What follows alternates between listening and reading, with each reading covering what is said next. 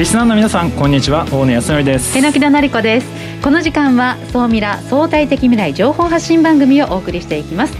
ニュースや情報をもとに仮説を立て予測することが可能な相対的未来につながるヒント総ミラをいち早くリスナーの皆さんにお届けしていく情報番組です。改めましてパーソナリティは大野康則さんです。よろしくお願いします。よろしくお願いしますさあそして総ミラを盛り上げてくださるもう一方日本能率協会総合研究所マーケティングデータバンクエグゼクティブフェロー菊池健二さんです。はい、えー、こんにちは菊池健二です。今日はですね期待される東京のあるエコシステムについてお話をしたいと思います。よろしくお願いします。菊池さんには総ミラ総研教えて菊池所長のコーナーで最新データから未来を予測していただきます。さあ今日はオープニングからゲストお座りいただいています。こんにちは。こんにちは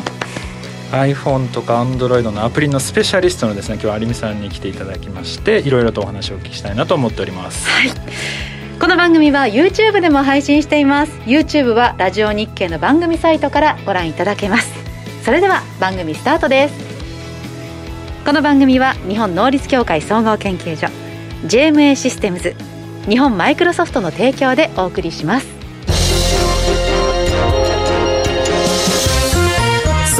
ラトレンド。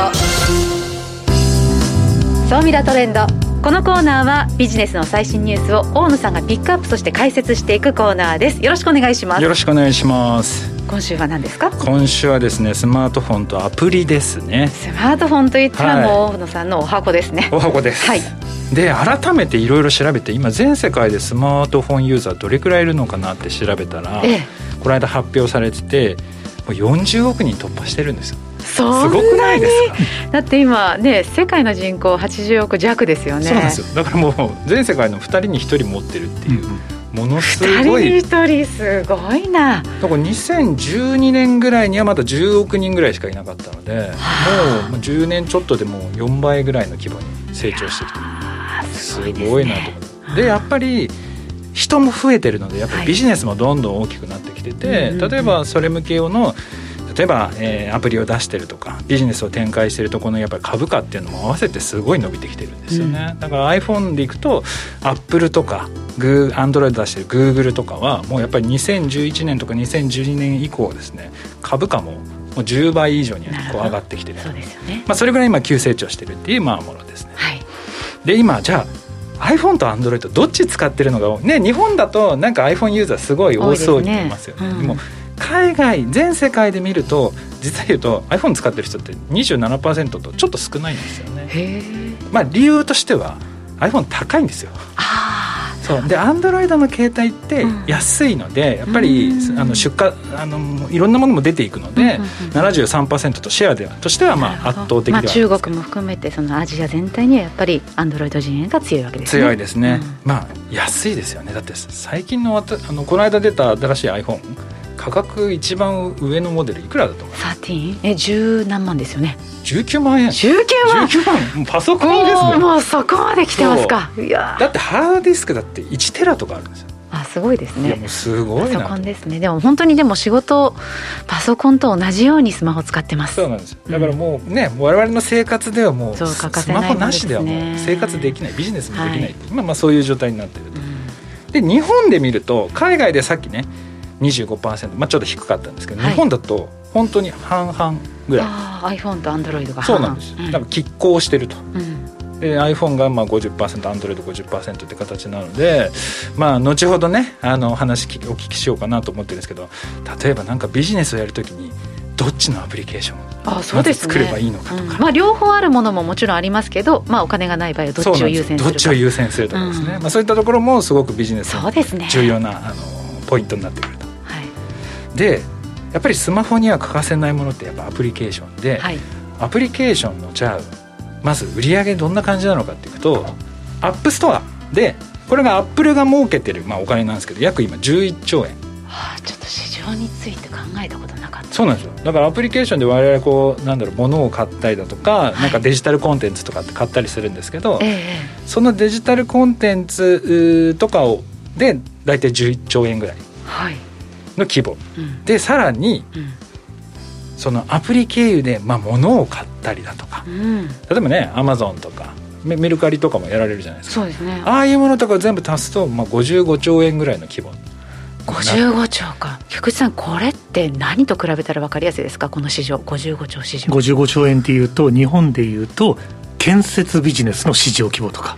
不動産業界の市場とかそこと比較をするとちょっと分かりにくいかもしれませんけど数時間としてはそこに近い。だからすごいですよね。だからそれと同等規模。あーまあインフラですねまさにねデータのね。そうだからアプリケーションってねどれくらい儲けてるのかっていうのがもうあまりこうイメージ湧かないと思うんですけどこうやって数字で見ると改めて見るとすごい数字だなと思って。本当ですね。そうなんですよ。なんで、えー、とやっぱりアプリをのビジネスをやっていくのっていうのはすごく重要なんですけど今そのアプリにこれから参入する人にとってもすごくいいのが今まで手数料実は言うとアプリに30%ぐらい持ってかれてたんですよ。有料課金とかの場合は。なんですけどこれがまあ年間売上とか規模にもよるんですけど実はこの手数料がちょっと値引きされるんですね30%から15%になっていくので、えー、と逆に言うとこのなんていうんですかねこれから参入してくるととかあんまり売り上げが今伸びてない人からするとですねすごく利益率が上がってくるので、まあ、すごくあの良くなってきてるって話とえーでもこれまで30%取ってたってやっぱすごいですね。30%持ってくる。そうなんです。そっか。で今まであとアップルもすごい厳しかったんですけど実は言うとまあその今アップルアプリの中で課金するんではなくはい。外で課金をしてアップルにお金を支払わないモデルっていうのも徐々に出始めていて例えばネットフリックスとかもあアプリ経由ではい。なんか課金とかでしないじゃないですか。ウェブの方に移動してウェブの方で課金してそれから ID とパスワードを入力してアプリで見るみたいな。そういう感じなんですけどはい。あのそういうことをやる企業が今どんどん増えてきたりだとか、うん。あと国によっては訴訟を起こしたりだとか裁判とかで、なんでアップルにこんな払わなきゃいけないんだって言って、まあ、それを払わなくなるっていう仕組みも今出始めてきているので、ええ。まあ、こういった課金をしないやり方とか手数料自体も下がってきてるので、まあ、そういった意味でですねあのこれからあの新しく参入していくとか既存にやってる人たちにとってもまたさらにまあいい、えーニュースなのかなというような感じ。今日はアプリについて取り上げました。以上総ミラトレンドでした。ここで一旦 CM です。相対的未来情報発信。総ミラ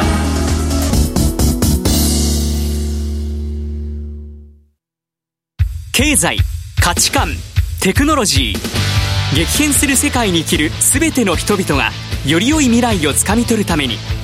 マイクロソフト Azure はビジネスにご活用いただけるクラウドサービスです。既存システムから乗り換えたいスタートアップでコストを抑えたい方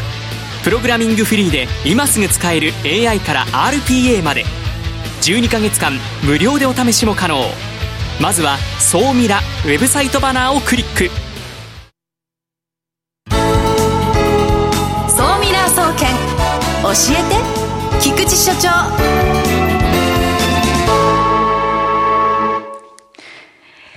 最新データから未来がわかる。総ミラ総研教えて菊池所長のコーナーです。菊池さんよろしくお願いします、はいよろしくお願いします。はい。さあ今週の注目データは何でしょうか？はい。えーこれはですね、もうちょっと日本の良さを再認識しようということで、東京の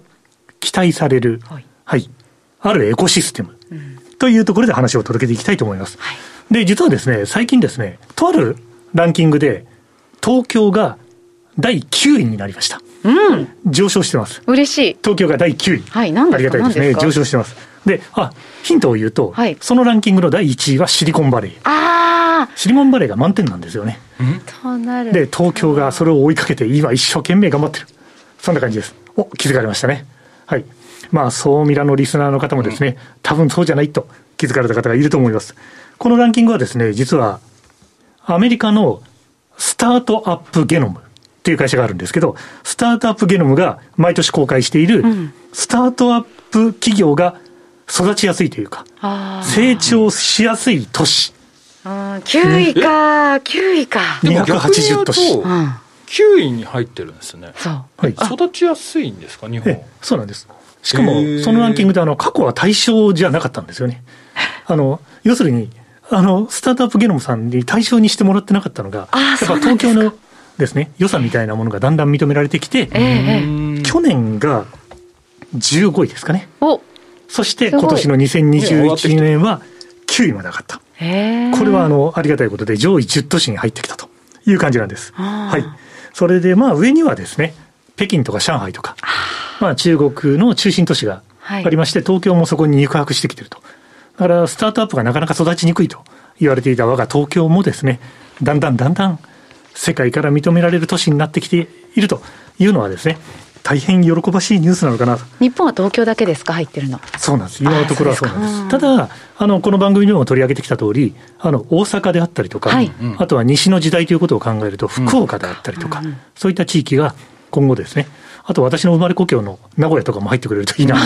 と、ふとそんなことも思ったりもするんですが、うん、まあそういったところがだんだん浮上してくるということを期待をしてますと。で、日本に、東京においては、一点課題があって、はい、実はあの、シリコンバレーにだんだんだんだん数値的には迫ってきてはいる。うん、ですけども、一つですね、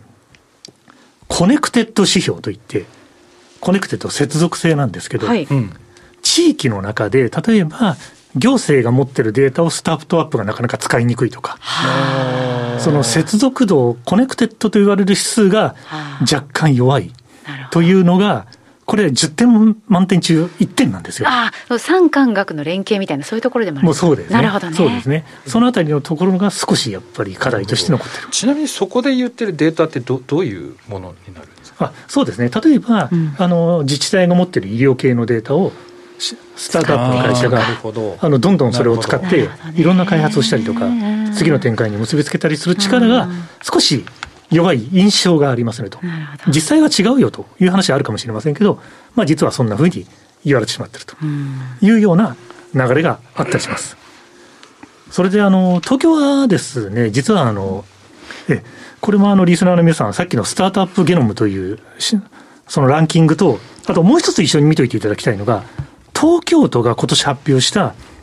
未来の東京戦略。はい。未来の東京戦略という東京のビジョンがあるんですが、そこの中で、今日ご紹介したランキングの2030年には5位以内に入るっていうのが東京都の。おすごい。いい目標ですね。うん、2040年にナンバーワンになる。ええー、シリコンバレーを抜くと。抜いて。抜いて。いいというのが東京都の今の目標と。これ？でもこれちょっと私素朴な疑問なんですけど、はい、このランキングデータを見るとこの間どこでしたっけ？スイスでしたっけ、はい、とか今まで総ミラで扱ってたところ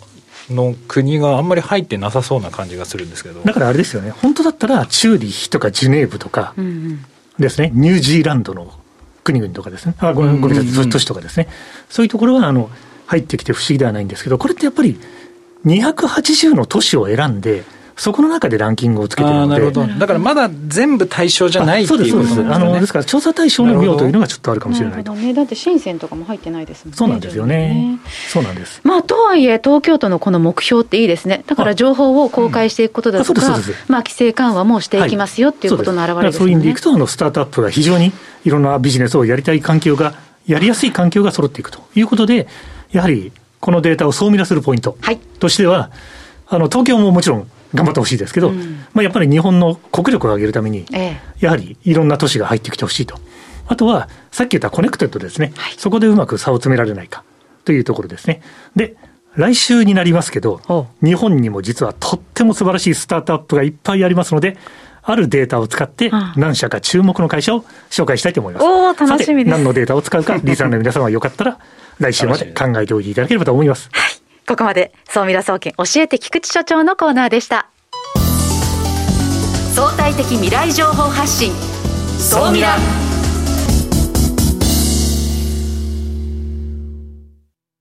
経済、価値観、テクノロジー。激変する世界に生きる全ての人々が、より良い未来をつかみ取るために、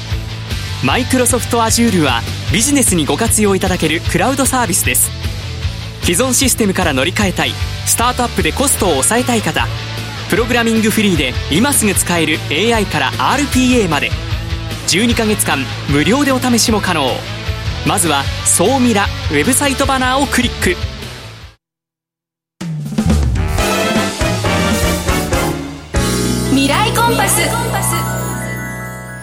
未来コンパス。このコーナーは未来への羅針盤コンパスを手にすべく魅力あるゲストをお招きして最先端情報をお聞きしていくトークコーナーです。早速本日のゲストをご紹介させていただきます。これまで2000を超えるプロジェクトを通じ企業の業務変革をサポートしてこられたプランニングディレクター株式会社あつらえ取締役の有見哲也さんです。よろしくお願いします。よろしくお願いします。えー、っと、2000を超えるプロジェクト。って言ってもなんかこう、イメージがつかないんですが。すね、もっとか一番わかりやすいのは、多分 iPhone が出てアプリケーションを作り始めた、はい、もう初期の頃から、うん、まあ、ずっといろんなプロジェクトに関わってらっしゃる方なので、うん、まあおそらく多分日本で一番知見がある方なのかなと。アプリの？アプリケーション、えー、たくさん関わってきましたね。これまで2000とかですか？すごいですね。そうだからあの答えられないことはないです。なので質問したら全部パシッと答えてくれるんで。え、じゃあ何の質問からいきましょう今日はもういろいろね、お聞きしようかなと思ってるんですけど、はい、まず、まあさっきね、前半部分で、やっぱスマートフォンを普及して、アプリは重要ですと。で、ビジネスのプラットフォームとしても、まあ数十兆円、ね、になってきてますと。なんじゃあそこに対してアプリケーションを出すときに、うん、ね、アプリっていくらで作れるのかって皆さん分かんないですよね。えー、そうですね。いや、先ほどね、iPhone の、まあ私 iPhone ユーザーなんですけど、アプリ何個入ってるのかな ?100 ぐらい入ってるんですよ。うん、だから、それってでも、あの、いろんなアプリがあるんで、簡単な、多分おそらく数十万円から。でも、ね、込んだものだと何億円とかってかかるものもあるのかな？なんて思ってますそうなんですよ。だから意外にね分からないのでそういったところを今日はちょっとお聞きしたい、そうですね。楽しみですアプリはいくらで作れるんですか？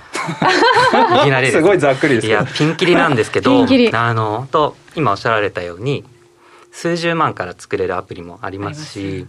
あのこの前のオリンピックのアプリだと、はい、73億円っていうあの数字が出ていて、まあ、最終的にはコロナであの入国もあの縮小されて、まあ、規制がかかったので、まあ、30何億って言われてましたけれども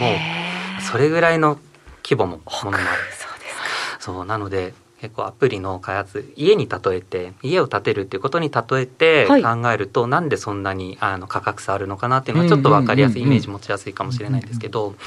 どれぐらいの土地例えば六本木に大きな土地で素敵なお家を建てるっていうとそれはもうたくさん費用かかりますよねっていうイメージ持てると思いますし一方でまあ土地は、ね、そんなに広くなくてもあのとても素敵なお家それもまたかかるかもしれない。はい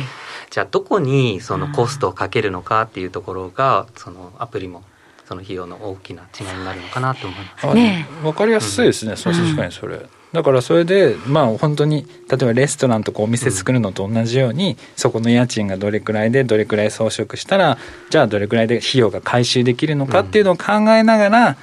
その金額っていうのを考えていくっていう、うん、そうですね。そうしないとねととんでもいやもうピンキリだから、うん。いね、いくらに設定していいかも分かんないですもんね。そうかければかけるだけかけられちゃうのがうん、やっぱアプリの世界だからこれから作ろうというふうに考えている人は、うん、まあどこでどうやっていくらぐらいで作れるのかとかそのあたりも知りたいですね。ね基準とかって。ねなんかありますか？例えばなんか家とかの建て売りとかの基準だと分かんないですけど、三千万とかから五千万ぐらいとかってざっくりこうイメージ感があると思うんですけど、ね、アプリの場合ってどうどうなんですか？アプリ作るその大きく分けるとアプリケーションとあとそれを処理をするサーバーサーバー機能っていうんですけどどっちも必要になるとやっぱり数千万規模っていうのはかかってくるんですけど、じゃあアプリだけで動きますよって本当シンプルなアプリだとそんなに費用はかかんないですとかあとどんなシステムとこうつなげていきたいのかっていう、それが増えれば増えるほど費用はどんどんどんどん高くなってくるので、はい、どれぐらいの、うん、なんだろう規模感でどんなことをやっていきたいかっていうところで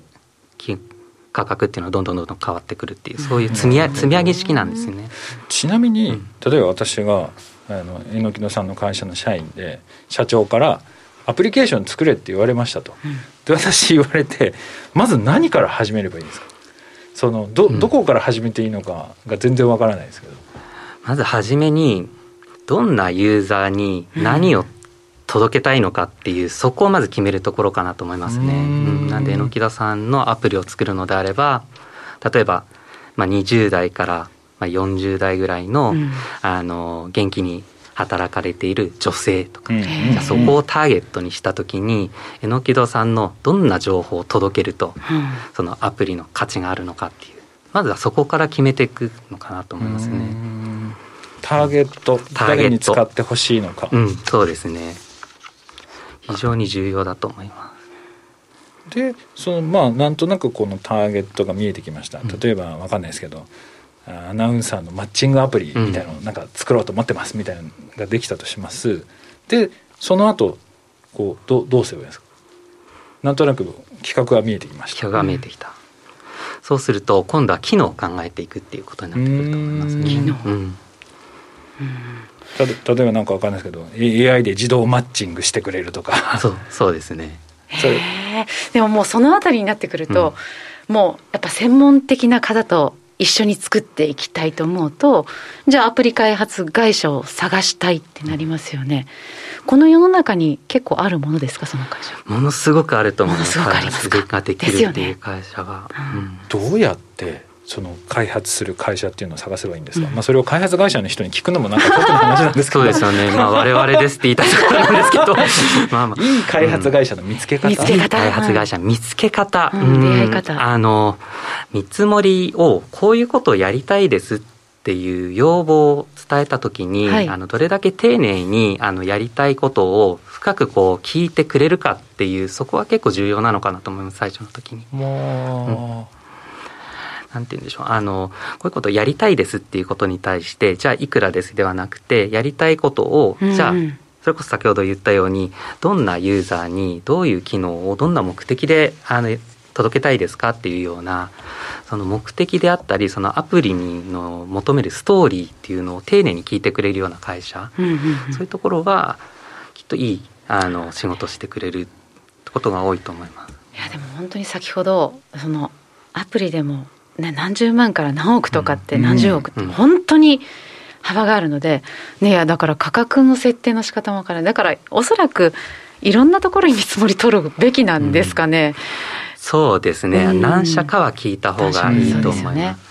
ただその時に、まあ、僕らあの開発する会社なのであのこういうこと言っちゃうんですけどあのいくらでできますかよりはいくらぐらいをかけてこんなことをやりたいんだけどどういう提案してくれますかって聞いた方が あの比較するときに、うん、あのあなんていうんでしょうあの選ぶ基準があの明確になってくるので意外とその方がいい見積もり比較ができるんじゃないかなと思います。ね。うん、あと見積もりの時に、まあ、いろんな数字見て多分おそらく例えば榎木戸さんとかも経験したことないから見積書のどこをこうチェックしたらいいのかとか金額だけじゃないものってありそうな気がするんですよ。例えばそのよくあるのは開発費用は安いんだけどその後の運用費用がすごい高いとか。なるほど。だから見るべきポイントってどのあたりになるんですか、あの工数っていうあの付け方をするんですね。その機能を作るのにどれぐらいの人がどれぐらいの時間かけてあの作業するとその機能ができるのかっていうその工数っていうのをどんどんどんどんこう見積もってで積み上げていくといくらっていうそういうあの見積もりの仕方することが多いんですけれどもその工数プラスどれぐらいの人数の人が動きますかっていう、うん、そこは意外と重要なポイントだと思います。あのものすごくあの工数があの少なくても、うん、あの逆にそれって本当にできるんですかってあとそれこそ大野さん言ったように、最初見た目が少なくても後から後からどんどんどんどん追加になるケースもあるんですけれどもどれぐらいの人がこの体制を組んで作っていくかっていうところは意外と見るポイントなのかと思いますね。いやでもあれですよね、うん、あのこのさっきのいい開発会社、まあ、選ぶって、まあ、いいいい質問してきたりだとかいろいろ細かく聞いてくれる人っていうのはそうなんですけどなんかこうその中でこう陥りやすい罠というか、うん、なんかそういうのでえいろんな会社さんいるので営業トークが上手い人とかっていうのいっぱいいると思うんですけど、うん、その中でこここさえ見ておけばまあすごいベストマッチな会社探せるみたいなものとかって何かあったりします？散りわすい罠ですね。あの開発力がある会社さんっていうのは、意外とそのまあ、よく UX だったり UI っていう言葉使うんですけどそのアプリができるその体験であったりそのインターフェース、ユーザーが触る部分を意外とこう軽視するケースがあるんですね。何かっていうと、あのできてしまうものですからあの機能を詰め込んじゃってで結局その画面で何がさせたいんだってユーザーに何をさせたい画面なのかっていうあたりを意外と曖昧にして、はい、もうできることは全部叶えました。うん、ただ実際ユーザーの視点で見ると意外と使ったけど使いづらくてまた使いたいってアプリにならないってケースもあるので。なるほど、うん、でも発注する側からすると、うん、あのやりたいことを全て叶えてくれるところがいいって思いがちですけれどもそこをあえて整理整頓してくれたり、うん、それは必要だそうじゃないっていうところを、まあ、むしろ専門的な知識からあの整理整頓してくれるところを、そこが必要になってくる。そう思います、ね、確かにな、確かにあつらえさんというか有美さんのところは、これ言っていいのかな？